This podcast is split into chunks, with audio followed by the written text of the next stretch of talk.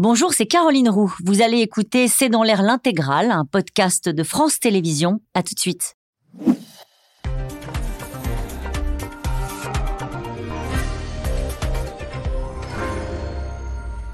Bonsoir à toutes et à tous. Nous attendons vos questions, SMS, Internet et réseaux sociaux pour alimenter notre discussion. Des immeubles aplatis, des maisons éventrées, des routes déchirées par la violence du séisme. Au lendemain du tremblement de terre qui a surpris les habitants dans leur sommeil, la Turquie et la Syrie affichent un tout premier bilan de 5000 victimes. Ankara accélère ses efforts pour sauver ceux qui sont encore sous les décombres et peut compter sur une aide internationale venue de 45 pays, 23 ans après le séisme qui, on le rappelle, avait fait 17 000 morts à Izmir. Du côté Damas, au banc des nations, la coordination des aides est bien plus délicate dans un pays sous le coup de sanctions internationales et déjà en proie à une crise humanitaire. Alors que sait-on des conditions euh, d'intervention des secouristes sur place? Comment l'aide internationale s'organise dans les deux pays? Comment euh, Recep Tayyip Erdogan gère cette crise à quatre mois des élections? Turquie-Syrie frappée encore, c'est le titre de cette émission avec nous.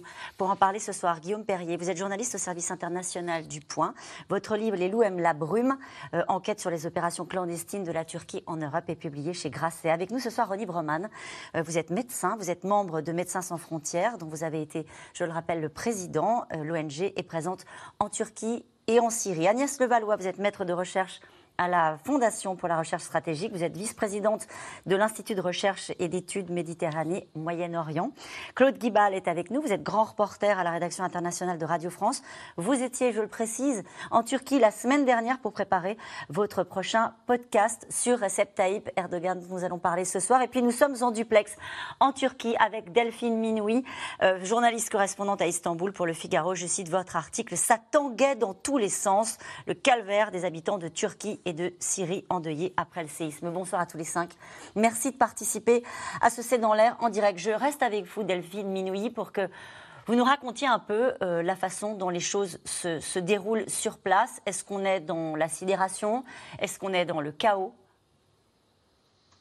C'est encore le choc pour euh, la plupart des habitants, euh, notamment euh, du sud-est, qui se remettent difficilement de ce tremblement de terre parce que les, conditions météorologiques, la neige, le froid, la pluie, le vent, rendent l'accès à l'aide assez compliqué. Elle ne fait qu'arriver maintenant, aide nationale, aide internationale. Mais je parlais avec des, habitants qui me disaient que, notamment dans la ville de Antakya, une des villes qui a été le plus touchée, hier, euh, ils ont dormi euh, dehors. Pour ceux qui avaient de la chance, ils dormaient dans leur voiture. Parce que, en fait, ce qui se passe, c'est que même si votre maison n'est pas détruite, eh bien, il y a la peur des secousses post-sismiques. La plupart des gens qui avaient encore des bâtiments intacts ont craint de retourner chez eux pour éviter un second, une seconde catastrophe. Dans quelle région s'est produit ce séisme, Guillaume Perrier? Alors dans le, sud de la Turquie, hein, euh, vraiment euh, euh, près, de, près de la frontière syrienne, l'épicentre se trouve dans cette région, cette province de Gaziantep. Euh, et l'épicentre du second séisme dans celle de, voisine de Karaman-Maraş. Donc c'est une région euh, qui est à la lisière de la, la région euh, kurde hein, de Turquie. c'est une région assez mélangée où il y a une population turque, kurde, arabe aussi, arabophone, puisqu'on est très proche de la Syrie.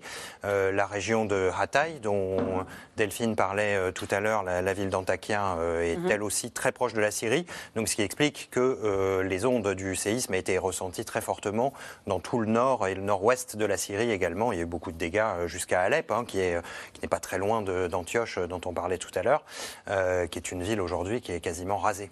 On peut dire que ça s'est produit au milieu de trois plaques. On peut faire un peu de sismologie, même si vous n'êtes pas sismologue, mais vous connaissez très bien la région. On a une carte pour euh, que les choses soient peut-être plus claires. C'est vrai que c'est très important. Il y a trois plaques, effectivement, qui se, qui se rejoignent et qui s'entrechoquent euh, à peu près à cet endroit-là. D'ailleurs, l'épicentre du deuxième séisme, Marash, se trouve vraiment euh, à la jonction de ces trois plaques, hein, donc c'est assez intéressant. les sismologues disent que la, Turquie s'est déplacée de 3 mètres hein, depuis, depuis ce séisme. Hein. Il y a quand même eu un mouvement de terrain extrêmement violent.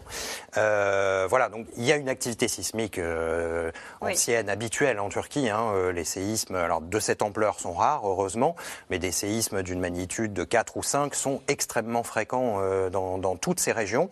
Et comme vous le voyez, donc il y a la, il y a la faille, ce qu'on appelle la faille nord-anatolienne, celle qui passe par Istanbul et qui fait qu'Istanbul elle-même est menacée mm. d'un séisme de cette ampleur dans, les, dans les années à venir. Et puis il y a la faille qui est au sud de l'Anatolie, qui est celle qui est concernée par les, les séismes de ces derniers jours. René Breman, est-ce que ça a du sens de donner des chiffres de bilan euh, On le disait, je le disais en débutant cette émission, euh, ce séisme s'est produit la nuit.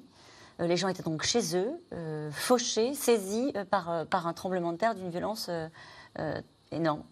On a besoin de, chiffres pour raisonner, pour organiser l'aide, pour savoir où on en est. Il faut simplement les prendre avec précaution parce que l'expérience montre, et ça, ça n'est pas spécifique à ce qui se passe actuellement en Turquie, quelle que soit l'heure à laquelle se passe le, séisme. Quand c'est dans la journée, les gens sont à leur travail et peuvent aussi être euh, touchés par un immeuble, enfin être écrasés par un immeuble. Donc là, en effet, au milieu de la nuit, c'est d'une certaine manière euh, euh, pire encore. Mais le décompte des cadavres et des survivants, enfin des gens blessés survivants, ne fait que s'incrémenter. Bien sûr. Au début, on parle de quelques dizaines de morts, et euh, après dix jours, on peut parler de plusieurs milliers euh, de morts, voire plusieurs dizaines de milliers, comme c'était le cas, par exemple, euh, à Port-au-Prince lors du séisme de 2011, qui était, dont l'intensité était légèrement inférieure à celui que nous avons vu ici. Euh, Parce que c'est vrai qu'on comparait avec le précédent en Turquie qui avait fait 17 000 morts, et vous me disiez sans trahir de secret avant le début de l'émission, les uns et les autres, hein, qu'on sera de toute façon dans ces, dans ces, dans ces chiffres-là, peut-être même au-delà. oui, parce que le, séisme est très intense, il intervient dans une zone très densément peuplée, avec un bâti de mauvaise qualité. On le voit, ces, ces immeubles qui s'effondrent euh, totalement, qui sont plus qu'un tas de gravats et de sable. Donc, euh, inévitablement, malheureusement, le bilan sera très lourd. Euh, ce témoignage euh, d'une personne qui, témoigne dans le journal Le Monde cet après-midi et qui dit on entend les gens crier mais on ne peut rien faire. En fait, on attend qu'elle meure. Oui, alors euh, il faut sur ce que disait Delphine Minoui sur le, fait que les gens sont en effet choqués, abasourdis par la, catastrophe qui leur arrive. il faut, à, cela, il faut ajouter que, en dépit de cette sidération, on voit, et c'est le cas dans toutes les catastrophes naturelles, ça a été bien, bien décrit par aussi bien les organisations humanitaires que, disons, par des sociologues ou des gens qui euh, euh, organisent, qui euh, observent le monde social dans ces circonstances. les premiers secours, les premières formes d'organisation de l'aide, c'est de l'entraide.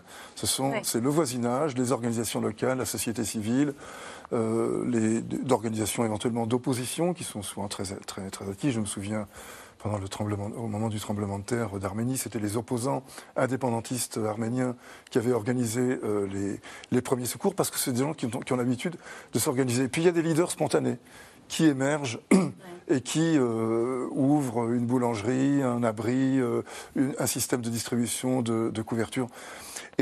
On s'aperçoit que lorsque les secours arrivent, il y a déjà des choses qui ont été faites. Sont déjà à, je, vais rendre la parole du coup à Delphine Minoui pour réagir à ce que vous venez de dire. C'est effectivement comme ça que ça se passe euh, en Turquie. Les premiers secours, c'est évidemment les habitants euh, qui ont pu euh, se, sauver et qui ont de quoi encore aider.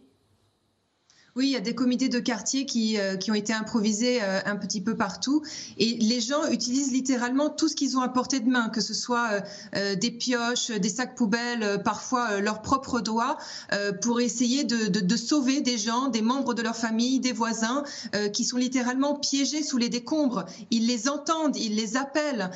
parfois, ils arrivent à les identifier grâce aux réseaux sociaux. C'est ça aussi l'ironie des réseaux sociaux, c'est qu'il y a des gens qui organisent des live streams depuis euh, leur piège euh, pour appeler au secours, pour lancer des SOS, pour qu'on puisse euh, les identifier et les localiser afin qu'on vienne leur prêter, leur prêter secours.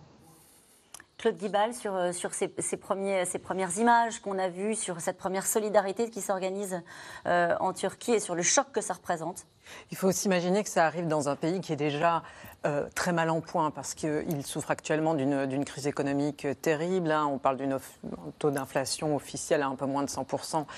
plus vraisemblablement près de 200%. Donc c'est une population qui est déjà à cran après les années de pandémie, etc. Et qui se retrouve là avec un nouveau drame. Et le, précédent gros, gros tremblement de terre, celui d'Izmit en 99, est quand même dans les mémoires de, tout le monde, sans, sans imaginer qu'il pouvait y en avoir un, nouveau tremblement de terre cette semaine. La semaine dernière, quand j'étais en Turquie, les gens m'en parlaient. Les gens, euh, comme Guillaume Perrier venait de le dire, à Istanbul notamment, s'attendent incessamment à un, nouveau, un nouveau tremblement de terre. Izmit est quelque chose qui a tellement traumatisé euh, la nation euh, turque. Des choses ont été mises en place d'ailleurs depuis, parce que c'est d'ailleurs l'AKP de Recep Tayyip Erdogan a été fondée juste après, sur cette promesse que finalement on allait s'occuper des citoyens et qu'on allait construire une meilleure Turquie, une Turquie solide, y compris dans son bâti. Et ça, on va y revenir puisqu'on va évoquer les élections et évidemment le climat euh, économique et social dans le pays. Nous y reviendrons euh, dans le détail. Juste avec vous, Agnès Levallois, euh, Recep Tayyip Erdogan a déclaré l'état d'urgence, évidemment, dans les dix provinces touchées par le séisme. Il a dit que c'était historique, c'est la pire catastrophe depuis 1939, selon Erdogan. Il a un, un, rôle à jouer, on va en reparler, mais dans ce moment-là, à un moment donné, il faut arriver à faire pays, il faut arriver à faire bloc et pas laisser monter la colère. Bien sûr, il faut absolument qu'il montre qu'il est aux manettes et qu'il dirige le pays et qu'il prend toutes les mesures nécessaires pour euh, apporter secours d'abord euh, aux Turcs et puis les rassurer dans un deuxième temps. Et donc là, il joue évidemment sa stature hein, de chef d'État à un moment où il a été, il est quand même contesté, de plus en plus contesté, alors qu'il pensait euh, régner en maître sur son pays. Et ces derniers mois, on l'a bien vu, quand même une contestation forte qui émerge. Et donc, à l'occasion de ce drame, effectivement, il se doit de montrer qu'il tient véritablement les, les rênes de son pays. Juste une dernière question avec avec vous, euh, Ronnie Broman, avant d'aller au reportage et de, voir ces images hein, que vous évoquez les uns et les autres depuis le début de l'émission. Est-ce que c'est sur place de la médecine de guerre? C'est-à-dire quand on dit il faut venir en, aide, euh, euh, quels sont les types de pathologies qu'on a dans ce genre de, de, catastrophes naturelles? On a essentiellement de la, de traumatologie et aussi de la médecine d'urgence, par exemple des insuffisances rénales aiguës, d'où l'importance par exemple d'avoir des appareils de dialyse, parce que, parce que les, écrasements musculaires provoquent la libération dans le sang de métabolites, c'est-à-dire de, déchets, si vous voulez, de, dégradation des muscles qui ont été euh, écrasés, et ça provoque, comme on disait dans le temps, un blocage rénal, si vous voulez. D'accord. Une insuffisance rénale euh, aiguë. Donc il y a, pour un certain nombre des, blessés qui ont été grièvement atteints, euh, ce besoin. Sinon, c'est essentiellement de la traumatologie. Et bon, là, je ne veux pas être trop, trop technique, mais il faut éviter de projeter la médecine de guerre, même si ce que l'on voit, ce sont des scènes de guerre. Ce qui frappe vrai. quand on arrive dans ce genre de situation, c'est l'aspect, l'apparence d'une scène de guerre. Mais du point de vue médical, ce ne sont pas les mêmes types de blessures. C'est de la traumatologie, mais qui ne relève pas exactement des mêmes traitements. Et je dis cela parce que euh, Port-au-Prince, il y a eu euh, quelques amputations ou quelques chirurgies euh, un peu intempestives liées au fait que des chirurgiens de guerre ou des chirurgiens qui se pensaient dans une situation de guerre intervenaient et que ça n'était pas tout à fait la, même situation. Les blessures ne sont pas exactement les mêmes. Les blessures par, par écrasement ou par pénétration ne sont pas euh, sont justiciables de traitements un peu différents. Mm. Mais sinon, psychologiquement, on est effectivement dans une zone de guerre. À cela près que malgré tout, le risque de guerre euh, pour les équipes qui arrivent après, le, après, coup n'est pas là. Et ça bien sûr, ça change, ça, change naturellement les choses. Delphine Minoui disait rapidement tout à l'heure, euh, il fait moins un degré hein, dans la, région euh, où, vraiment le, séisme a été le plus fort, sans faire de, de, de, projections assez macabres, mais dans un moment comme celui-ci, on dit toujours c'est la course contre la montre. C'est vraiment le cas. C'est-à-dire qu'avec des températures comme celle-ci, est-ce que combien de temps, pendant combien de temps on met tous ces efforts en se disant c'est encore jouable. Les gens ne peuvent pas s'abriter dans des immeubles, rester encore debout, parce qu'ils craignent, à juste titre, des répliques qui pourraient les faire euh, euh, s'effondrer. Et après avoir vu ce qu'ils ont vu, ils ne veulent pas. Donc ils ont le choix, euh, qui est un choix très fermé, entre crever de froid ou risquer d'être d'être écrasés. Et Delphine Minoui, vous nous le disiez tout à l'heure, pardonnez-moi, ils sont dans leur voiture, hein, pour la plupart, parce qu'ils n'ont pas d'autre endroit où aller pour rester un peu au chaud. Oui, ceux qui ont les moyens d'avoir une voiture euh, et, de, se procurer aussi euh, euh, de l'essence, parce qu'on on fait face à des pénuries incroyables, donc ils se retrouvent en effet dans leur véhicule, et, ils hébergent des gens qu'ils croisent par hasard. Et puis les autorités locales essayent de mettre à disposition ce qu'ils appellent des, abris, c'est-à-dire qu'il y a par exemple des, des centres sportifs, des écoles, puisque les écoles sont fermées hein, jusqu'au 13 février prochain, des, des, lieux comme ça qui sont mis à disposition.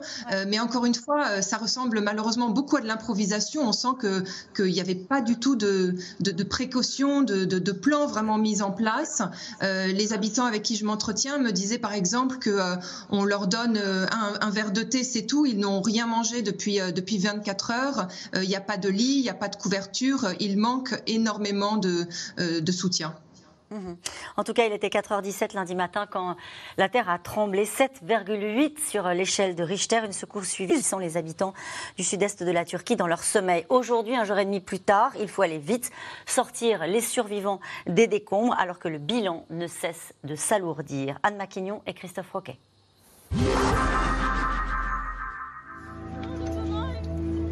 Sortir les survivants des décombres le plus vite possible.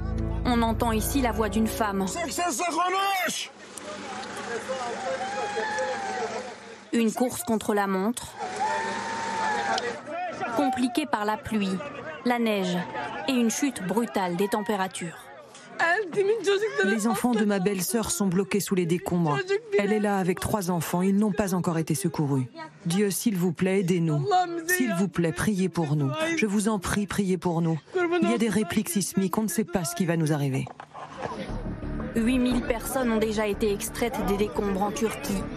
Ce bébé de deux mois a été retrouvé ce matin vivant, 29 heures après le premier séisme. Il était 4h17 lundi matin quand une secousse effrayante a surpris les habitants en plein sommeil dans le sud de la Turquie. Magnitude 7,8 sur une échelle de 9. Des secousses ont été ressenties jusqu'en Égypte et en Irak. Je dormais quand ma femme m'a soudainement réveillé. Le tremblement de terre était très violent, très effrayant. Nous entendions des bruits venant de partout. Il a fallu presque deux minutes pour que les secousses cessent. Il y avait beaucoup de poussière et de fumée. Et puis quelque chose de vert est venu du ciel vers un autre bâtiment qui s'est effondré avec un autre bruit. Je suis tombé à genoux et j'ai prié. Nous n'avions pas de lumière pendant la nuit, nous sommes intervenus quand le jour s'est levé. Quelques heures après le premier tremblement de terre, deuxième grosse secousse 170 km au nord de la première. Sur la seule journée d'hier, 185 répliques ont été enregistrées. Chaque fois des bâtiments un peu plus fragilisés qui s'effondrent, comme des châteaux de cartes. De l'autre côté de la frontière, mêmes images de chaos dans le nord de la Syrie. Ce matin, des habitants hagards. Les quartiers dévastés étaient déjà pauvres et vulnérables après dix ans de guerre civile. J'ai perdu 12 membres de ma famille, ma mère qui est toujours sous les décombres, mon frère qu'ils sont en train de sortir, mon autre frère qui est également toujours sous les décombres. On entend des voix. Certains sont toujours en vie, mais il n'y a aucun moyen de les faire sortir. Il n'y a personne pour les sauver. Il n'y a pas de machine. Nous appelons chaque pays, nous appelons l'humanité. Aidez-nous. Nous avons été frappés par une catastrophe. Face à l'urgence dans la région, appel immédiat hier de Recep Tayyip Erdogan à l'aide internationale. Nous avons reçu beaucoup de propositions d'aide de la communauté internationale. Des offres d'assistance de 45 pays, dont l'OTAN et l'Union européenne, nous sont déjà parvenues. Répondre à l'appel coûte que coûte, quelles que soient les relations avec les pays touchés, pour démontrer sa capacité à intervenir, sa puissance. La Russie et l'Ukraine, mobilisées par la guerre, ont elles aussi proposé de venir en aide. L'Ukraine a immédiatement réagi et a proposé à la Turquie de participer aux opérations de sauvetage. Benjamin Netanyahou a décidé lui aussi d'envoyer de l'aide en Turquie, mais aussi en Syrie, alors que le pays de Bachar al-Assad ne reconnaît pas l'existence d'Israël. Le régime syrien nie avoir demandé de l'aide. Quand l'humanitaire se heurte aux considérations géopolitiques. Et on réagissait à ces images qu'on voyait hein, de, ces, immeubles qui tombent sur eux-mêmes comme ça. Ça fait penser quasiment au 11 septembre. C'est d'une violence inouïe. Vous avez vécu 10 ans euh, en Turquie et des, donc des tremblements de terre, sans doute pas aussi forts que celui-ci, vous en avez vécu? Oui, oui, alors je me souviens particulièrement de celui de Vannes en 2012 que j'étais allé couvrir et avec des répliques euh, jusqu'à 6, hein, euh, donc qui étaient quand même déjà assez, assez fortes et c'est vrai que c'est quelque chose d'extrêmement impressionnant quand on est dans un étage élevé d'un bâtiment et qu'on voit les murs se rapprocher au-dessus de votre tête. Ou, voilà, il y, avait eu beaucoup de dégâts, mais je crois un millier de morts à l'époque, donc c'est quelque chose évidemment de considérablement moins important que, que ce dernier. Alors, ce qu'il faut comprendre, c'est que quand même, s'il y a autant de victimes, c'est bien sûr qu'il y a une secousse très forte. C'est avant tout euh, parce que les bâtiments sont de mauvaise qualité. Euh, c'est ça qui tue euh, beaucoup de gens. c'est des constructions défectueuses. en dehors des normes sismiques que la Turquie a elle-même édictées après le tremblement de terre d'Izmit en 99. Donc c'est le non-respect de ces normes antisismiques. la situation géographique des failles, elle est connue depuis des siècles. donc l'adaptation à ce à cette réalité euh, géographique, géologique. Mhm. Euh, n'est pas faite en fait. Le constat, il existe depuis des décennies. Il y a un impôt spécial qui a permis de collecter des dizaines de millions d'euros depuis 20 ans. Euh, on ne sait pas à quoi cet argent a été attribué. C'est ça qui nourrit aussi beaucoup la colère des gens de voir que les plans de prévention de secours n'ont pas été mis en place. Et c'était déjà le constat il y a 25 ans. Euh, Delphine Minoui, avant le premier reportage, vous nous disiez on sent un peu de désorganisation. Est-ce que l'appareil d'État euh, turc est au rendez-vous?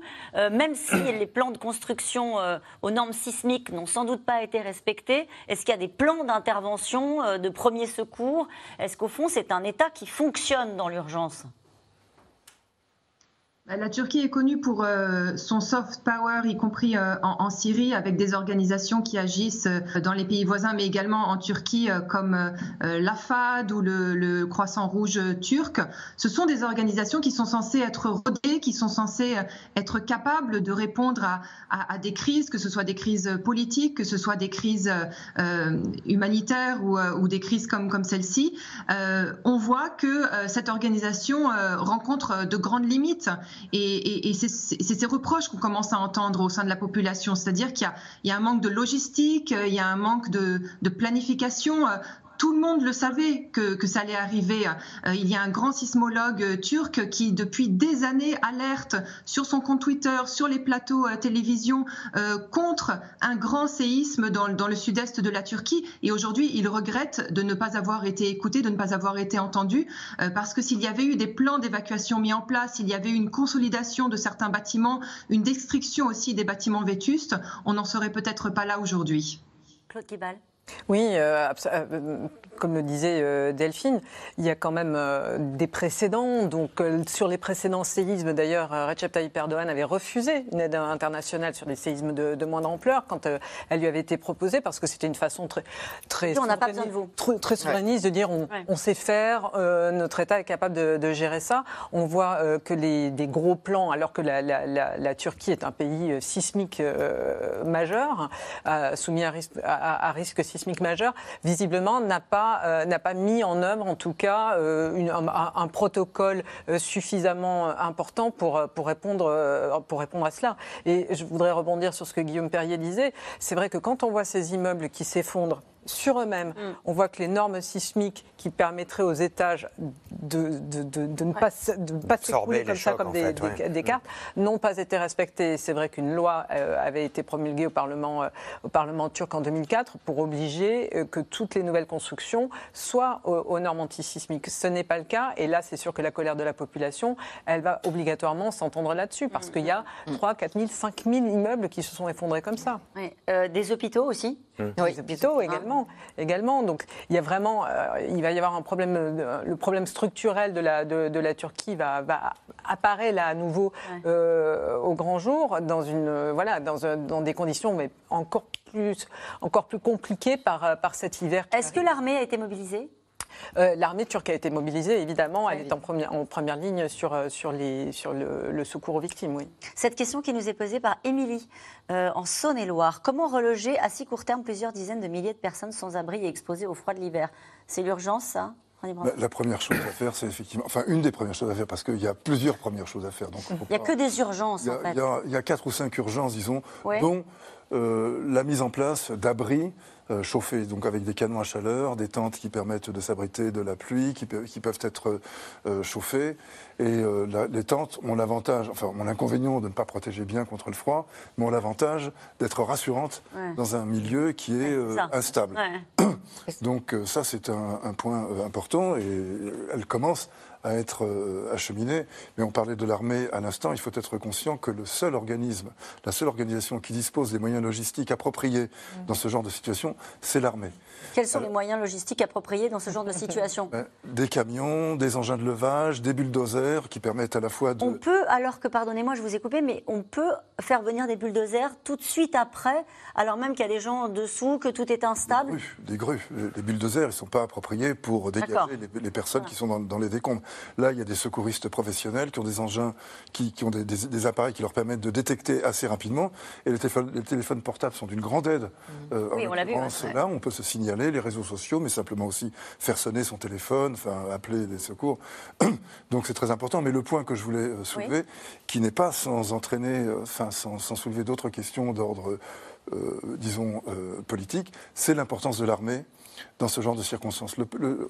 pendant le tremblement de terre de, Port-au-Prince, on avait vu que la dissolution de l'armée, qui datait de 1994, la dissolution de l'armée avait était un, problème. Il n'y avait euh, que les casques bleus de l'ONU, mais qui ne sont pas équipés aussi bien que l'est une euh, armée, euh, qui ne pouvait pas déblayer les rues. Donc les rues étaient encombrées de gravats, si bien que même les, camions, les voitures, enfin les ambulances, tout le monde était bloqué. Donc il, il, est très important de rétablir la communication, aussi bien physique ça ce sont les bulldozers qui peuvent euh, dégager les voies d'accès, que la communication électronique, c'est-à-dire euh, par, des par des groupes électrogènes, par la distribution de téléphones, de façon que les gens puissent à nouveau euh, se communiquer entre eux. C'est psychologiquement très important, mais c'est aussi important pour la marche des secours, pour des priorités. Delphine Minoui, encore avec vous, parce qu'après il va falloir que je, vous laisse, mais est-ce que l'aide internationale est déjà arrivée? On a vu qu'il y avait eu un appel, vous le soulignez à l'instant, il y avait eu un appel de Recep Tayyip Erdogan à l'aide internationale.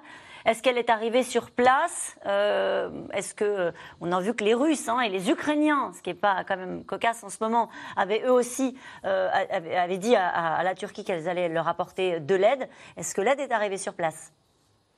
Oui, on parle de dizaines de pays qui ont proposé leur aide et, elle commence progressivement à arriver, euh, pas aussi vite que tout le monde l'espérait parce que encore une fois, euh, la météo rend euh, la situation compliquée, difficile.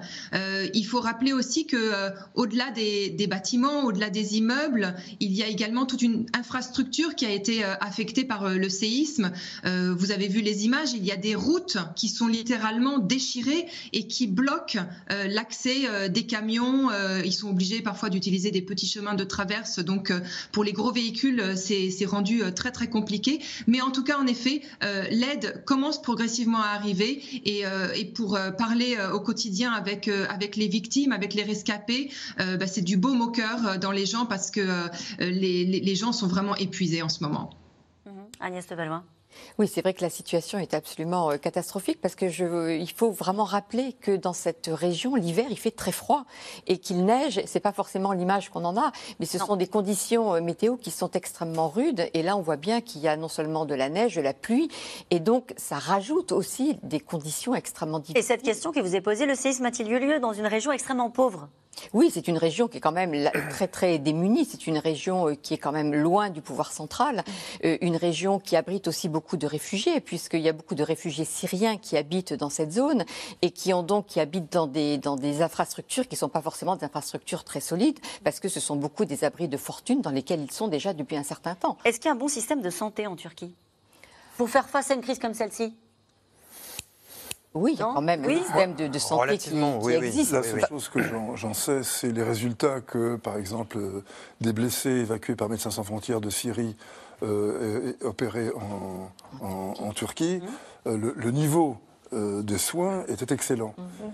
Ça ne veut pas dire que le système de santé lui-même est capable de répondre à, cette urgence, à des, grandes urgences, mais disons des, des médecins former euh, des équipes médicales, parce que pas que les médecins, des équipes médicales mm. qui travaillent euh, mm. sérieusement et efficacement, oui, il y en a, mm. ça c'est certain. Oui, mais malgré tout, il faut souligner que la Turquie voit depuis plusieurs mois maintenant un énorme exode euh, de ses médecins vers l'étranger. C'est d'ailleurs l'ordre des médecins est, d'ailleurs en, guerre quasiment ouverte avec Recep Tayyip Erdogan depuis, depuis la pandémie.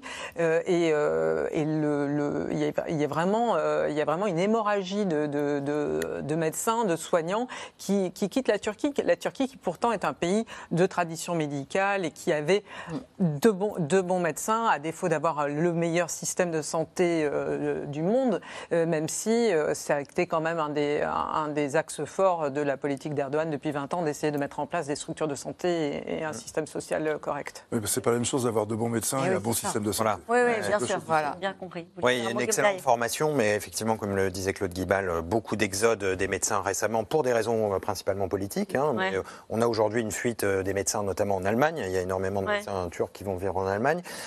le système de santé, il y a effectivement un système de sécurité sociale avec la carte verte hein, euh, qu'Erdogan a permis, euh, où tout le monde a bénéficié des remboursements de soins. Euh, voilà, c'est quand même quelque chose qui a été assez révolutionnaire. Mais on le voit, les hôpitaux, bon, bah, certains se sont effondrés. Il y a eu des programmes de construction d'hôpitaux massifs hein, par, par le gouvernement, mais qui ont bénéficié souvent à des chaînes d'hôpitaux privés plutôt qu'au public, dans lesquels il y a eu énormément d'affairisme aussi. Hein. donc voilà, le, le système de santé n'est pas parfait et en tout cas est très inégalitaire. Une question pour vous, Delphine Minoui, qui nous est posée par Antoine dans les Pyrénées-Atlantiques. Quel type d'aide la France va-t-elle envoyer? Est-ce que, est que vous pouvez nous répondre là-dessus? Euh, alors, euh, je n'ai pas les, détails exacts de l'aide française, mais euh, d'après ce que j'ai compris, c'est des aides au, premier secours, comme beaucoup de, pays. finalement, c'est ça qui, compte pour le moment, en tout cas, pour, pour, les, sinistrés, les zones sinistrées. Mais qu'est-ce qui manque en priorité, à votre avis, Delphine Minoui, de ce que vous en lisez euh, euh, sur place? Est-ce que ce sont euh, des moyens techniques pour rétablir des communications, comme vous nous l'avez dit tout à l'heure? Est-ce que ce sont des moyens humains? Qu'est-ce que bah, réclame Istanbul? Qu'est-ce que réclame Ankara? Il y a des pays qui, euh, envoient aussi des, euh, des, chiens renifleurs pour essayer de, sauver euh, les personnes qui sont piégées sous les décombres. mais il y, a, un besoin imminent de, de couverture, de kits médicaux, un besoin également de, vivre, tout simplement, parce que on, on, est dans une situation où les gens sont réduits à aller piller les épiceries locales pour essayer de, trouver de quoi manger, de quoi se nourrir et de quoi s'abreuver. René Breman, dans les premières heures, dans les premiers jours, de quoi a-t-on besoin quand on est rescapé?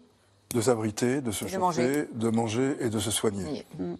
Euh, qui peut me faire une analyse diplomatique de cette, euh, cette aide annoncée euh, quasiment de concert de la part de la Russie et de la part de l'Ukraine qui vole au secours de la Turquie, peut-être avec vous, Guillaume Perrier bah, la Turquie joue sur tous les tableaux. La bah Turquie est un pays euh, qui cherche à garder mm. des bonnes relations euh, à la fois avec l'Ukraine et aussi avec la Russie. Donc il était logique que les deux euh, marquent cette amitié vis-à-vis -vis de la Turquie. Je dirais que c'est c'est assez logique. Euh, en tout cas, ni la Russie un ni pays en guerre qui dit je viens vous aider, c'est un magnifique symbole, quoi. Oui, oui, bien sûr, bien sûr, euh, bien sûr. Mais là, je pense que Erdogan, voilà, c'est oui. voilà, c'est de, la communication politique. Après, il y a, y, a, y a, beaucoup d'autres aspects qu'on pourrait développer. Il y a le cas de la Grèce qui est très intéressant. la Grèce a aussi été un des mm. premiers pays à euh, envoyer symboliquement de l'aide dans un moment de tension diplomatique extrême. Et il faut se souvenir qu'en 1999, le séisme d'Izmit, la Turquie et la Grèce étaient dans une situation diplomatique assez similaire, euh, militairement aussi, et le séisme avait permis un rapprochement diplomatique justement euh, par le biais de cette aide humanitaire. Donc euh, il y a sans doute du côté grec l'idée qu'une chose un peu similaire pourrait se rejoindre. Et du côté russe, Agnès Valois, il y a la volonté de dire on peut aider on n'est bah, pas les méchants de l'histoire. La, Russie, dans cette affaire, effectivement, entretient de toute façon des bonnes relations avec Erdogan et fait en sorte que Erdogan garde de bonnes relations avec la Russie, puisque la place de la Turquie est particulière, membre de l'OTAN. Donc il y a toujours ce jeu. Et Erdogan, évidemment, essaye, dans ce contexte-là, d'avoir un retour sur investissement de la position qu'il a depuis le début de la guerre euh, en Ukraine, à savoir d'avoir des relations avec les deux parties. Et les deux parties aussi se doivent, évidemment, de rendre cela en envoyant de l'aide, en proposant de l'aide. Et donc on est vraiment là dans la communication me semble-t-il, politique. Concrètement, après comment les choses vont se passer, on va, on va pouvoir le décoder dans les jours à venir. Mais ça me paraît être, en plus, dans toutes ces situations de crise, en fait, tout le monde veut montrer qu'il est bien disposé et qu'il passe outre les différents pour montrer que c'est l'humanitaire qui prend le dessus sur le politique. On, va voir que ce n'est pas hein. forcément facile à gérer sur le terrain. On va en parler dans un instant avec vous, René Broman. Je voudrais juste remercier euh, Delphine Minuit d'avoir été en direct avec nous euh, d'Istanbul. Merci beaucoup, euh, Delphine. J'ai envie de vous souhaiter bon courage pour la suite. Et puis, nous allons avancer maintenant vers le, deuxième reportage. 45 pays, je le disais, ont donc répondu à l'appel à l'aide des autorités turques, y compris les Russes et l'Ukraine. Le défi face à une telle catastrophe est d'organiser l'afflux de moyens et de personnel étranger. Les équipes de C'est l'air ont rencontré Jean-Paul Bosland. Il est sapeur-pompier et des situations comme celle-ci, il en a connu. Écoutez euh, son témoignage recueilli par Adrien Protron et Maxime Logier. Il n'aura fallu attendre que quelques heures pour voir ces colonnes de secouristes fouler le sol turc. Serbes, Américains, Russes, des hommes et femmes venus prêter main forte. Le monde entier rassemblé au chevet de la Turquie meurtrie. Notre équipe aérienne mobile se compose de plus de 100 sauveteurs russes. Tous nos secouristes sont des professionnels reconnus mondialement et ont une grande expérience de travail à travers le monde. Nous sommes entièrement autonomes et capables d'opérer à l'épicentre de l'urgence. Face à l'ampleur du phénomène, l'Union européenne a elle aussi directement activé son mécanisme de protection civile. Dix États membres ont répondu à l'appel, parmi eux l'Allemagne, le Royaume-Uni, l'Italie ou encore la France. Ils sont 73 venus de l'Hexagone à être déjà sur place. 65 autres sapeurs-sauveteurs sont attendus dans les prochaines heures. Avec eux, des centaines de kilos de matériel, pas une seconde à perdre, tout juste débarquer premier point d'étape avant d'être projeté sur le terrain, en première ligne. Exprimons toute notre compassion au peuple turc, à tous les Turcs que nous allons rencontrer, leur dire comme euh, nous sommes, comme eux, atterrés par ce terrible désastre et que nous allons tout faire pour venir leur apporter de l'aide. Donc notre objectif pour remplir la lettre de la mission va être d'aller au plus vite faire des reconnaissances sur ce lieu. Ce sentiment d'urgence, Jean-Paul Boslan le connaît parfaitement. Sapeur-pompier chevronné, cela fait 20 ans qu'il intervient sur des catastrophes naturelles. Je suis ici avec une équipe euh, de sauveteurs d'une ONG lors du séisme euh, au Népal à Katmandou et on travaille avec les collègues népalais pour aller euh, repérer dans les zones de survie la présence ou pas de victimes. Sur le terrain, Jean-Paul Boslan a vu évoluer considérablement l'aide internationale. Au départ désorganisée, elle s'est musclée. Aujourd'hui, plus de 80 pays utilisent la même technique d'intervention. Dans les années 80, avec des séismes, Mexico, l'Arménie, on a eu énormément d'engagement de plusieurs équipes de l'ensemble des pays. C'est bien, sauf que ce n'était pas organisé. Les Nations Unies ont souhaité, euh, dès le début des années 90, créer un groupe de travail qui réunissait plusieurs pays, plusieurs sauveteurs de, des États-Unis, d'Europe, etc. Et on définit une méthode de sauvetage et surtout une méthode de coordination de l'ensemble des équipes. Des troupes prises en charge par des représentants des Nations Unies. Le but Établir un maillage pour couvrir toute la zone sinistrée. À Katmandou, Jean-Paul Boslan a connu ce travail titanesque où chaque minute est comptée. Le risque de réplique complexifie un peu plus les interventions sur les décombres, on engage le minimum de personnes. On définit un, chemin de repli, puisque dès qu'on a une secousse, pour l'avoir vécu plusieurs fois, vous sentez très rapidement ce qui, va, arriver. Donc on a ce chemin de repli qui est sécurisé pour pouvoir dégager rapidement le, sauveteur. Ce qui va marquer, c'est euh, la destruction. C'est la destruction du lieu d'habitation, c'est euh, le nombre de victimes, c'est le nombre de décédés aussi, bien sûr et le fait que euh, vous allez effectuer une mission courte et que vous repartez, qu'il reste encore beaucoup de choses à faire et que vous vous dites quelque part, vous laissez encore ces personnes dans des situations difficiles et que vous auriez voulu faire plus. L'aide internationale continue d'affluer en Turquie. Combien de temps les sauveteurs resteront-ils sur zone?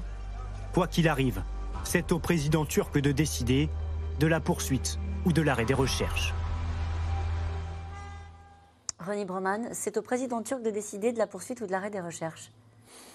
C'est comme ça que ça se passe en général sur le terrain. Bah, il, reste une autorité politique et elle s'exerce. Euh, de fait, pour le meilleur et pour le pire. Sur la coordination des, des, aides euh, sur place, euh, quand 45 pays arrivent avec parfois leurs équipements, leur langue, leurs habitudes, est-ce que, est que la coordination est parfois un problème auquel vous êtes confrontés Au début, c'est inévitablement la pagaille. Il y a la pagaille de la situation, c'est-à-dire la pagaille créée par le, séisme, par, la catastrophe, et ce n'est pas euh, l'arrivée des secours étrangers qui résorbe, comme par miracle, cette pagaille. Donc on s'inscrit dans cette pagaille, chacun fait ce qu'il peut, et peu à peu, de façon, disons, dans le meilleur des cas, organique, c'est-à-dire issue de l'intérieur, s'établit une coordination, on commence par apprendre ce que font les autres, où ils sont, quel type de travail euh, euh, ils font, du désencastrement, de la chirurgie d'urgence, des abris, des tentes, etc. Mais ça prend, ça prend du temps. Et il faut s'habituer à l'idée que pendant un temps trop long pour ce que l'on attendrait, la pagaille règne en maître. Mais ça n'empêche pas. Je, me, je, je, je, pense notamment au tremblement de terre de Port-au-Prince de 2011, où l'intervention avait été remarquablement efficace. Des, des, mm. il y a eu quelque chose comme 15 000 interventions chirurgicales en l'espace de 15 euh, jours, 3 euh, semaines. C'est inédit. Il n'y avait pas de précédent à cela, ni en situation de guerre, ni en situation de catastrophe. Et tout cela dans la plus grande pagaille. Donc la, coordination n'est pas non plus le gage de la bonne marche des secours. Ce qui est le gage de la bonne marche des secours, ce sont des équipes efficaces qui savent euh, intuitivement ou au, jour le jour s'adapter à un terrain difficile. On a beaucoup parlé de la Turquie, euh, Agnès Levallois, depuis le début de cette émission. N'oublions pas mm. euh, qu'il y a eu un tremblement de terre en Syrie. Et j'allais dire là, c'est une autre affaire. Parce que pas d'État, Mmh. Euh, enfin, on va, vous allez nous dire pourquoi. Et puis des aides où il y a eu un moins d'empressement, on va dire, de la communauté internationale euh, pour aider la Syrie. Mais d'abord sur, euh, sur ce qui s'est passé en, Syrie. Là, est-ce qu'il y a un bilan? Est-ce que qu'est-ce qu'on peut dire de ce qui s'est passé là-bas? Alors le séisme a atteint le nord de la Syrie, en particulier ce qu'on appelle la zone de Idlib, qui est une zone qui contient entre 3 à 4 millions d'habitants qui sont des, considérés par le régime comme des rebelles, c'est-à-dire que ce sont des Syriens contre le régime qui se sont installés dans cette région qui est contrôlée en partie par la Turquie et à l'intérieur, au sein de cette région, il y a ce groupe dont on a beaucoup entendu parler qui s'appelle Hayat Tahrir Sham, qui est un groupe islamiste radical et qui gère en partie la vie à l'intérieur de cette zone d'Idlib. Donc cette zone a été particulièrement touchée. Donc le régime ne rentre pas, les forces ne rentre pas dans cette région. Et les premiers secours ont été mis en place par ce qu'on appelle les casques blancs, qui sont des, citoyens syriens qui habitent sur place, qui sont des bénévoles, qui sont des boulangers, des professeurs, des, tous Syriens volontaires. Et ce sont eux qui, depuis le séisme, se retrouvent, comme ils l'ont fait lorsqu'il y a des bombardements du régime et de la Russie, qui viennent porter secours aux, citoyens qui sont euh, euh, touchés par, ces, par cette situation.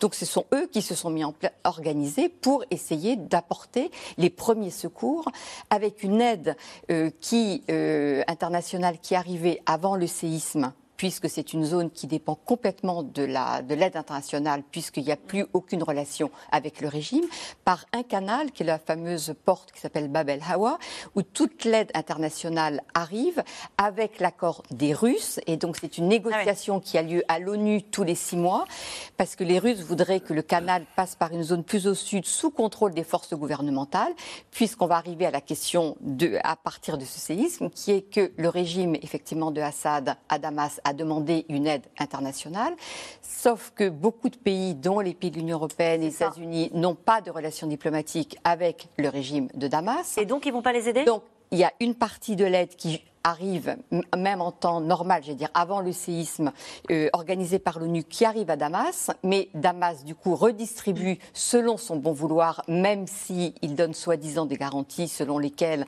cette aide va atteindre tout le monde. C'est ça, parce que l'ONU a insisté pour que l'aide aille à tous les Syriens sur le territoire. Pourquoi est-ce qu'ils en doutent? Eh ben Parce que pour l'instant, l'aide internationale qui est arrivée par Damas n'a pas servi à ceux qui sont dans les zones hors du contrôle du régime parce que le régime ne veut pas leur donner et que toute l'aide internationale est gérée par une ONG contrôlée par la femme de Bachar el-Assad.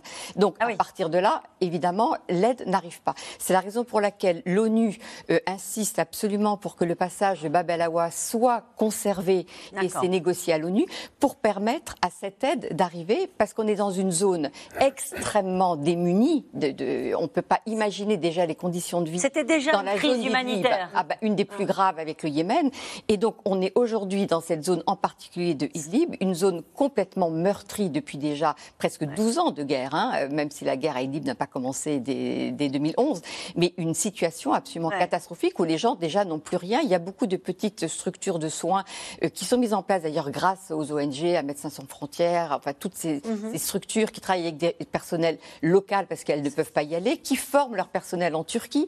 Et donc il y a toute une organisation, et donc là qui a volé en éclats avec le séisme et qui doit se remettre en place le plus vite possible parce que les besoins sont absolument considérables. Claude Guibal, avec cette affaire de l'aide internationale qui est très compliquée à gérer avec euh, la démonstration que vous venez de faire, on comprend bien pourquoi. Euh, la Syrie a démenti avoir demandé l'aide d'Israël par des cadeaux non officiels. C'est c'est-à-dire, on, est dans une situation épouvantable que vous venez de décrire, mais euh, en fait, on ne peut pas admettre l'idée qu'on a demandé l'aide d'Israël. En tout cas, euh, Benjamin Netanyahou dit qu'il a euh, examiné une demande qui serait arrivée de, Syrie, et Bachar al-Assad, évidemment, ne, va pas, ne, peut, pas, ne peut pas, lui qui ne reconnaît pas l'État d'Israël, dire qu'il a qu'une aide, qu'une aide a été demandée. On voit bien que aussi là-dessus, quand, quand Benjamin Netanyahou, comme lorsque Israël avait proposé son aide à l'Iran et, et inversement chaque Bref, il y a une lecture politique. Il y a toujours une lecture politique et que euh, l'aide humanitaire est un outil, en fait, mm. est un outil politique, est un outil de soft power, est un outil de pression. Et, euh, et là, euh, encore plus, Agnès Levallois mentionné ce passage de, de Babalawa qu'il faut maintenir absolument, mais qui ne sera absolument pas suffisant face à l'ampleur de la catastrophe qu'il y a aujourd'hui. Il y avait auparavant quatre autres points de passage qui ont été fermés sous la pression russe, qu'il faut absolument réouvrir si on veut espérer apporter un minimum, même l'aide minimale dans, cette région. On peut juste dire un mot des Russes euh, qui ont 300 soldats qui sont sur place et qui vont aider. Alors là, pour le coup, les relais, ils sont plus faciles avec Bachar al-Assad. Bien sûr, la Russie est tout de suite intervenue. Les, Iraniens aussi ont tout de suite apporté leur aide, hein, puisque, comme vous le savez, l'Iran est aussi un des soutiens indéfectibles du régime de Assad. Donc les deux qui se sont fortement mobilisés tout de suite, ce sont les Russes et les Iraniens, parce qu'ils ne peuvent pas laisser tomber la Syrie. Mais là encore, l'aide, pour l'instant, arrive là. Est-ce qu'elle va arriver dans les zones rebelles? C'est évident, Évidemment que non, puisque c'est une aubaine pour le régime, parce qu'il veut absolument venir à bout de cette, ce qu'on appelle l'enclave de Idlib. Et là, avec ce séisme et avec la, catastrophe, il y a un nombre de morts incalculable. Et donc, ça va ça tout à fait dans le sens de ce qu'attend et de ce que veut le régime de Bachar el-Assad. Bachar al-Assad, il s'est exprimé sur ce séisme, vous l'avez, non? J'ai pas vu. Vous n'avez pas vu passer de, tout, réaction, d'appel à l'aide internationale J'ai pas, pas? pas tout regardé. Non, mais il a demandé l'aide internationale. Ah, hein. Il a demandé. Mais avec lui, maintenant, la question, c'est comment lui veut monnayer ça Puisque euh, Bachar el-Assad est quelqu'un qui passe son temps à monnayer. Il n'en a rien à faire de sa population, sinon on ne serait pas dans cette situation actuelle. Donc ça va être un moyen de, de négociation et de pression qui va être terrible. Je voudrais juste avoir votre sentiment sur ce qui vient d'être dit sur la Syrie. le, fait de refuser euh, l'aide, même en situation de catastrophe d'un autre pays, ça s'est déjà vu.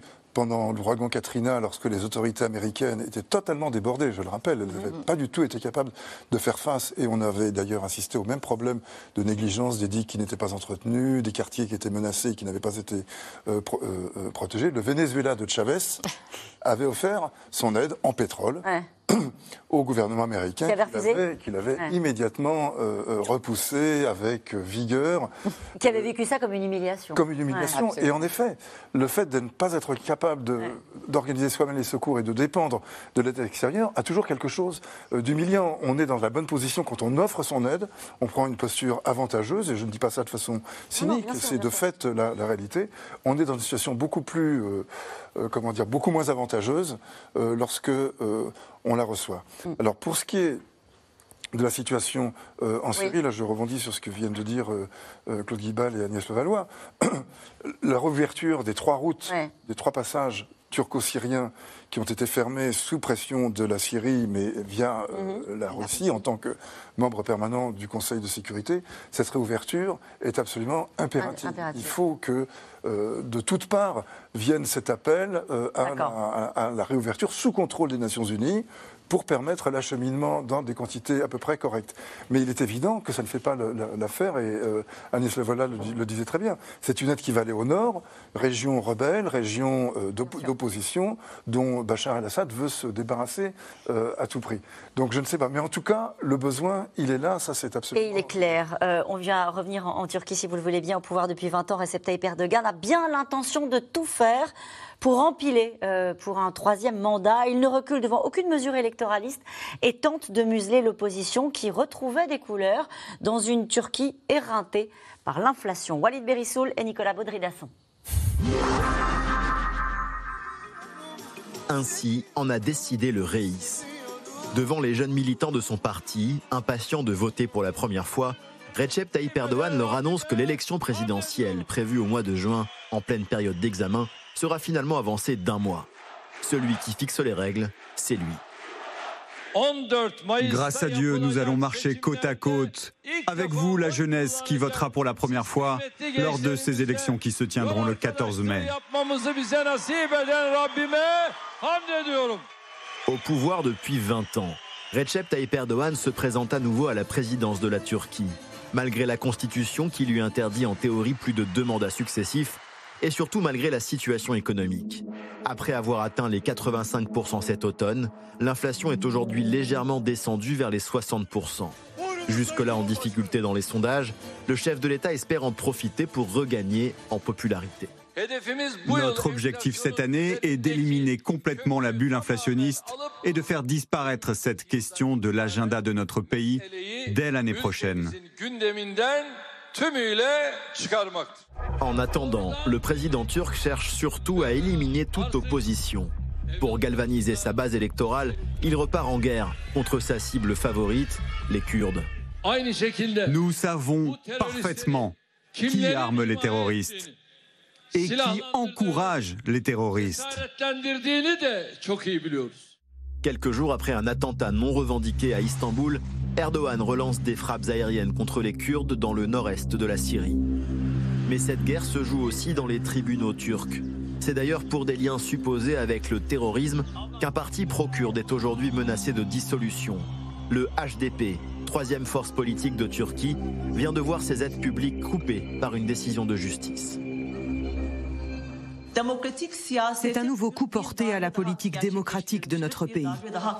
L'atmosphère créée par un gouvernement hostile à la démocratie est la raison de ce jugement. Cette décision ne nous intimidera pas, elle augmente encore plus notre détermination contre le fascisme. L'homme qui semblait le mieux placé pour affronter Erdogan, c'était lui. Nous n'avons pas renoncé aux valeurs de ce pays. Le maire d'Istanbul, élu en 2019 contre le parti du président. Nous n'avons pas renoncé à la République.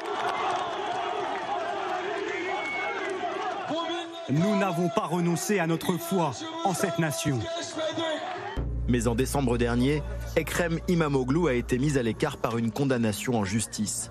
Deux ans et demi de prison pour avoir, selon le verdict, insulté des juges de la Cour électorale. Ses supporters dénoncent une basse manœuvre. Erdogan, lui, nie toute implication. Cette affaire porte sur la condamnation d'un individu pour avoir insulté des juges. Il ne s'agit ni d'un débat politique, ni d'une querelle, ni d'une lutte électorale. Face au pouvoir d'Erdogan et de son parti, l'AKP, l'opposition cherche la parade.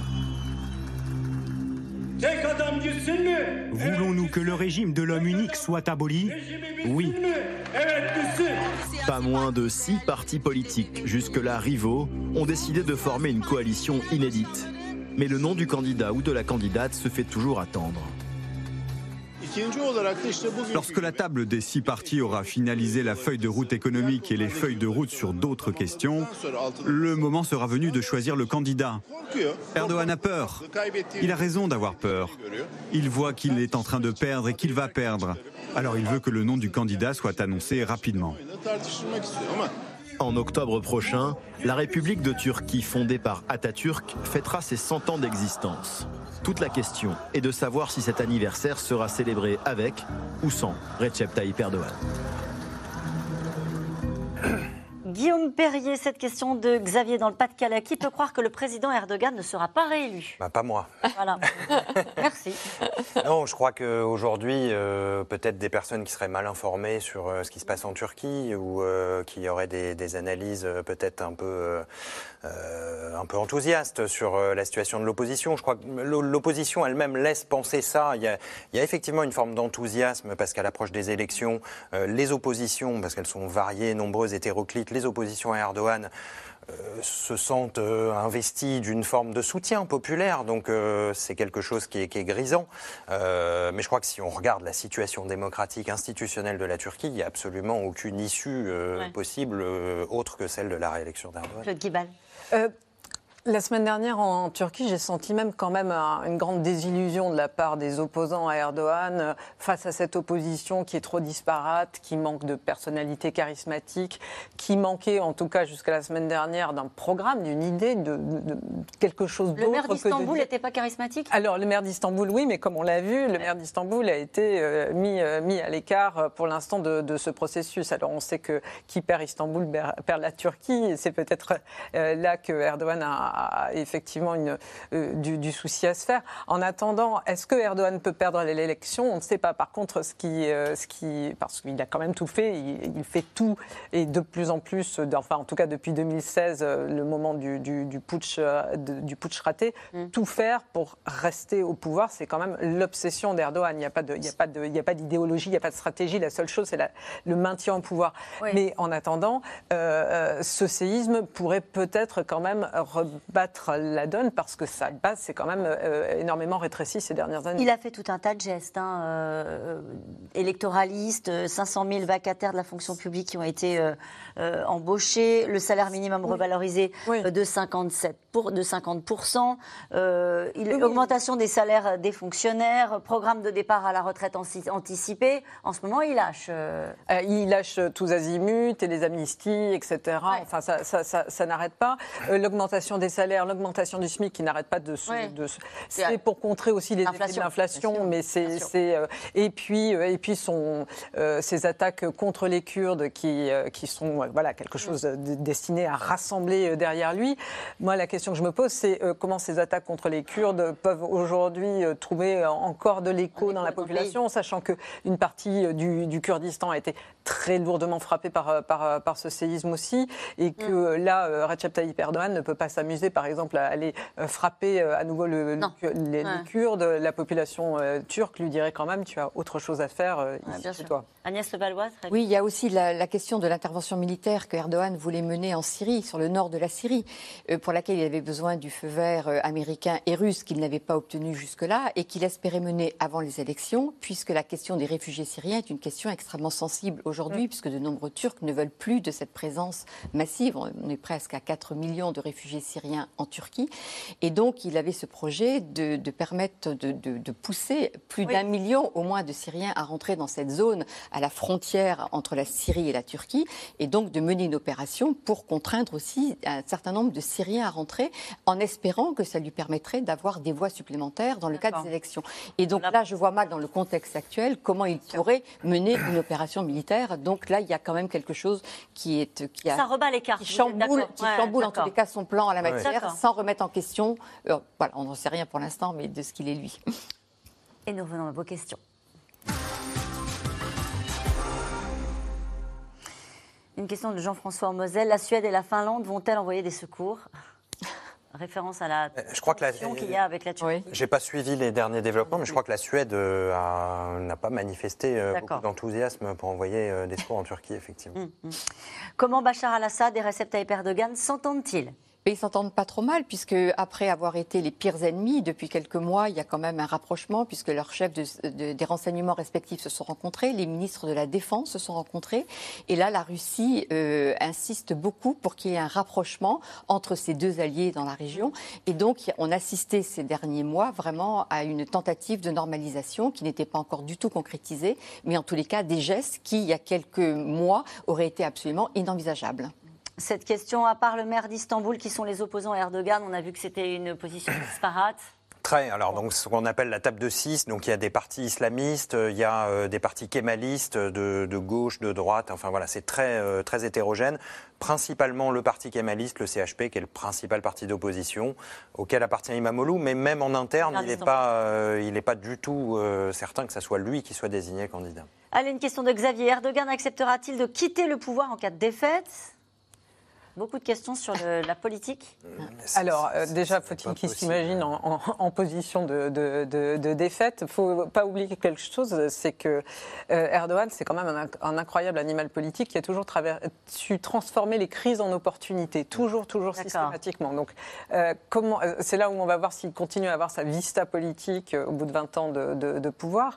Mais si il y a quand même quelque chose d'important à souligner chez Erdogan et à mettre à son crédit, c'est qu'il a toujours respecté les processus démocratiques. Il a souvent, euh, il a perdu les élections avant d'arriver à la mairie de, mais il a, il, a, même si les dernières élections euh, ont été entachées de très lourds euh, euh, soupçons de fraude, comment pourrait-il, enfin, est-ce que si l'élection était massivement, était massivement défavorable, est-ce qu'il ne serait pas obligé, malgré de, reconnaître le scrutin En 2015, ça n'a pas été le cas. Il a fait refaire il des a fait élections. Refaire des élections, exactement. Voilà. Que, voilà. Il a fait une guerre entre-temps pour lui permettre de, de, gagner les élections.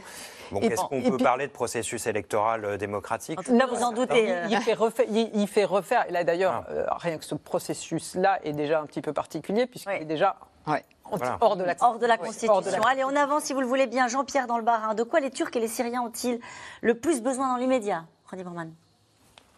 Ils ont besoin de moyens logistiques qui euh, permettent d'acheminer des abris Mm. Euh, et je le disais, et de la chaleur également. Donc, des tentes de la chaleur. chaleur, c'est quelque chose de très efficace, c'est expérimenté en Arménie et dans d'autres situations de catastrophes naturelles dans un climat très, euh, très froid. Je pense que c'est vraiment euh, l'immédiat. Et évidemment, des soins médicaux d'urgence euh, mais ça, je pense que du côté euh, turc, il y a quand même des moyens d'assurer une, première, une première un premier mouvement d'urgence. Mhm. Claude Guibal, vous vouliez dire un mot? Non, je, repensais à ce qu'on vient de dire sur Recep Tayyip Erdogan. Ah si, malgré tout, on se retrouve dans cette euh, situation-là, euh, il y a quand même tout un tas de choses qui se sont passées ailleurs, au Capitole, au Brésil, etc. Et ah oui, absolument... le dissuaderait de remettre en question euh, peut-être le processus électoral. Très très bien aussi manipuler les foules pour, pour aller dans ce Allez, une question de Nathalie en Gironde. Pourquoi le président syrien ne s'exprime-t-il pas? Alors, à voir d'abord, je ne suis pas sûre s'il s'exprime ou pas, mais de toute façon, ce qui se passe dans le nord de la Syrie, je le répète, l'arrange d'une certaine manière, puisque le séisme touche une zone qui est la zone des rebelles dont il veut absolument se défaire. Donc évidemment, il a demandé de l'aide internationale parce qu'il ne peut pas ne pas faire autrement, puisqu'il est quand même chef de ce pays. Mais ce qui se passe ne le dérange pas foncièrement. S'il y a beaucoup de morts dans cette région de Idlib, ça correspond à ses objectifs de façon tout à fait cynique. Donc je pense que c'est ça le plus important finalement à retenir. L'aide internationale sera-t-elle distribuée aussi bien à la Turquie qu'à la Syrie? Bah, elle sera distribuée en priorité à la Turquie, visiblement, parce que les relations avec les Turcs sont malgré tout plus simples euh, qu'avec les Syriens. Mais il faut quand même euh, ne pas hésiter à caractériser, à, qualifier de, scandaleuses les hésitations euh, des pays qui ne veulent pas aider la Syrie côté syrien, parce que il faut naturellement s'entourer de garanties. C'est dans le nord. Il faut que l'aide parvienne euh, au nord. Il faut qu'elle ne soit pas distribuée de façon euh, aveugle. Mais faire payer a priori un double prix à la population syrienne, celui de ce régime criminel et celui d'une privation d'aide, ce serait quand même particulièrement cruel. Les nouveaux immeubles turcs ont-ils été bâtis en tenant compte des précédents séismes? On en parlait tout à l'heure. Mais pas toujours, c'est bien le problème. On a vu euh, des infrastructures publiques euh, construites ces dix dernières années qui se sont effondrées comme euh, des châteaux de cartes. Donc mm. ça montre bien qu'il n'y a pas eu de respect des, normes sismiques. Et je dirais que c'est un problème, un problème extrêmement vaste en Turquie. Hein. on estime qu'à Istanbul, il y a deux tiers du bâti qui est hors des normes sismiques, mm. donc sur une ville de 17 millions d'habitants. Quelle aide la France a-t-elle débloquée pour venir en aide à la Turquie et à la Syrie? Qu'est-ce que vous pouvez répondre j'ai vu une équipe qui était partie aujourd'hui, qui est arrivée en, Turquie avec 70 personnes euh, pour en vraiment aide de, première euh, aide. Alors pour la Syrie, je ne sais pas comment, comment va, comment va, va, se, va, se, va se, négocier et tout à voilà, est-ce que ça va venir par la Turquie qui serait le plus évident pour arriver directement à la zone nord-est, euh, nord-ouest? Euh, Est-ce que des négociations vont avoir lieu avec le régime de Assad effectivement pour que l'ONU puisse acheminer? Mm. L'ONU est présente à Damas, hein, donc euh, les, les, relais sont sur place pour permettre cet acheminement. Techniquement, c'est par le nord de la Syrie que c'est plus simple, c'est-à-dire ces fameux ces, ah oui, ces trois, quatre couloirs dont nous parlions un peu plus tôt. C'est par là que on arrive aux populations sinistrées, mais politiquement, c'est quand même délicat. Donc il faudrait un équilibre entre le passage par la Turquie et le passage par Damas. Les effets de cette catastrophe sur les prochaines élections turques seront-ils forcément négatifs pour Erdogan? Ah, tout va dépendre de la réponse qu'il va pouvoir apporter dans l'urgence. Alors euh, oui, oui, ça bouleverse ses plans, donc ça sera forcément. Euh, mais comme disait Claude Guibal, il va devoir réagir et trouver une parade. Une dernière question rapidement de Bruno. Sur quelles données s'appuie l'OMS pour déclarer que 23 millions de personnes pourraient être touchées par les récents tremblements de terre? 23 millions, c'est la population de cette région? Oui, c'est ça. L'OMS a fait une, carte, de l'irradiation euh, des séismes. Et dans cette, euh, dans cette région délimitée par la carte, il y a 23 millions de personnes. C'est peut-être un petit peu catastrophiste, mais je, ne sais pas quoi en penser. Merci beaucoup, en tout cas, euh, d'avoir été à mes côtés aujourd'hui. Et je me permets juste de prendre quelques secondes pour vous dire que la Fondation de France lance un appel à la solidarité. Vous pouvez y participer soit en vous rendant sur le site de la Fondation de France, soit en envoyant un chèque à l'ordre de la Fondation de France à l'adresse qui s'affiche en bas de votre écran. Merci pour tout. À demain.